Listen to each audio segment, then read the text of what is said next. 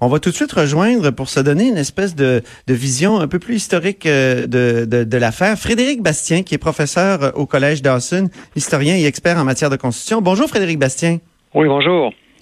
Oui, la nomination des juges, euh, le rôle des juges dans l'histoire du Canada, c'est un sujet que vous connaissez bien. Vous vous avez écrit un livre sur le rapatriement de la Constitution où il y avait une histoire de copinage aussi.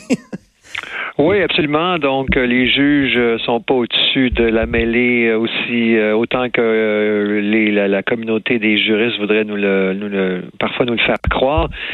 Et donc, euh, moi, je pense que l'histoire que l'histoire qu'a lancé le Globe and Mail, le, pavé dans la marque a lancé le Globe and Mail, mais à, mon sens, il y a trois, il y a trois niveaux euh, à cette histoire-là. D'abord, la question de la partisanerie euh, au sens premier du mot dans la sélection des juges. donc, les libéraux qui se font prendre, selon toute vraisemblance, la main dans le sac, si on se fait au Globe and Mail, avec en voulant nommer des amis, des donateurs du parti donc du, du, népotisme, du copinage traditionnel, n'est-ce pas? Euh, un peu la, la corruption libérale et de d'autres partis aussi, il faut le dire, qu'on peut voir de temps à autre.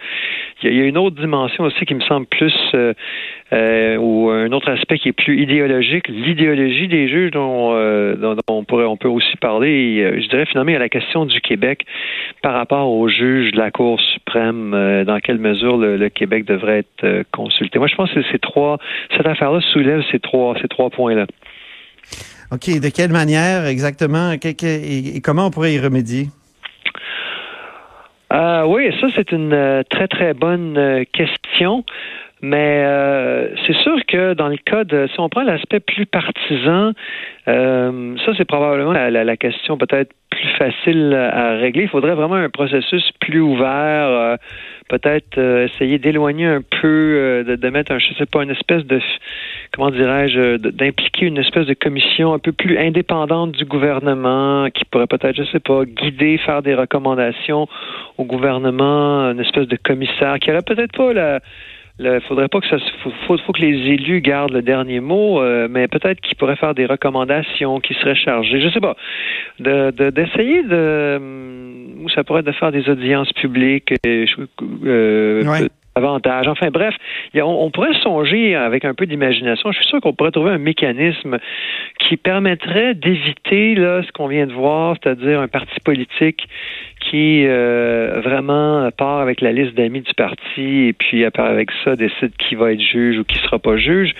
Donc euh, il y, a sûrement des façons euh, sûrement pas très compliquées ou pas si compliquées pour euh, réussir à essayer de, de, de, faire en sorte que ça soit moins mhm. tentant, moins possible pour le parti au pouvoir de se livrer à ce genre de, de stratagème. Euh.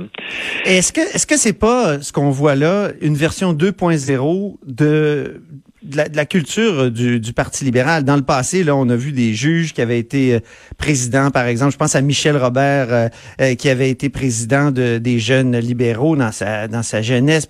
Et, et donc, il y a eu des, proximités très grandes entre euh, des, juges euh, et le gouvernement fédéral. Ils sont dans la, la même euh, capitale, évidemment. Hein. Il y a des pays où la, la, Cour suprême, surtout en matière constitutionnelle, est ailleurs, justement pour pas qu'ils soient socialisés ensemble. Est-ce que c'est pas juste la version 2.0 d'une d'une vieille affaire?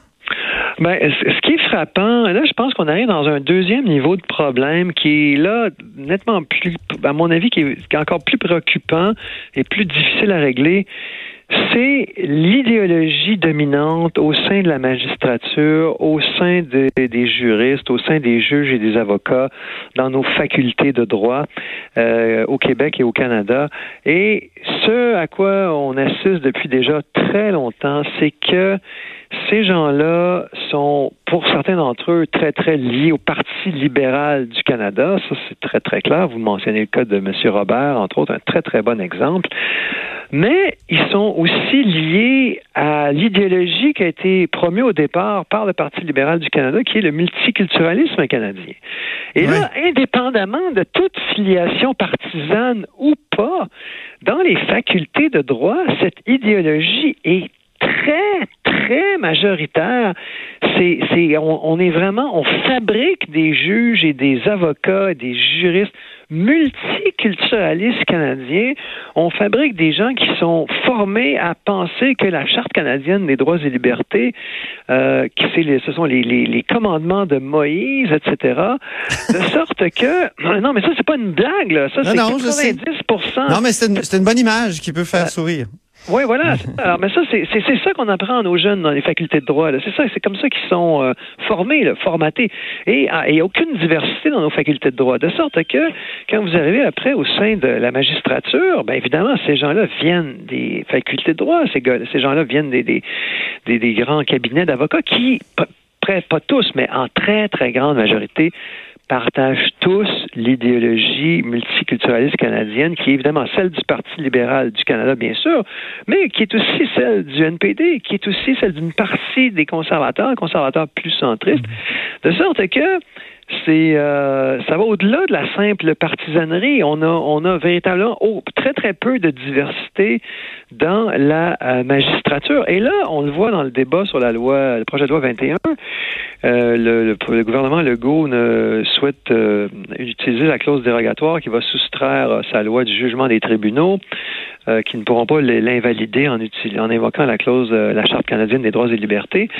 Ben Évidemment que le gouvernement Legault comprend très bien, tout le monde sait que, étant donné le moule uniforme qui euh, est celui des avocats et des juges, il n'y a aucune chance, mais 0,000 que les juges fédéraux, parce que tous les tribunaux supérieurs, tous les juges des tribunaux supérieurs au Canada, que ce soit ou au Québec, que ce soit la Cour d'appel du Québec, la Cour supérieure du Québec, évidemment la Cour suprême, sont tous nommés par le fédéral. Il n'y a aucune chance que ces gens-là n'invalident pas la loi, le projet, si elle est euh, adoptée, le, projet de loi 21 deviendrait loi. Donc, aucune chance que cette loi-là ne serait pas invalidée parce que elle va à l'encontre du euh, du voilà du, du, paradigme multiculturaliste canadien qui, est celui qui domine outrageusement dans les milieux juridiques.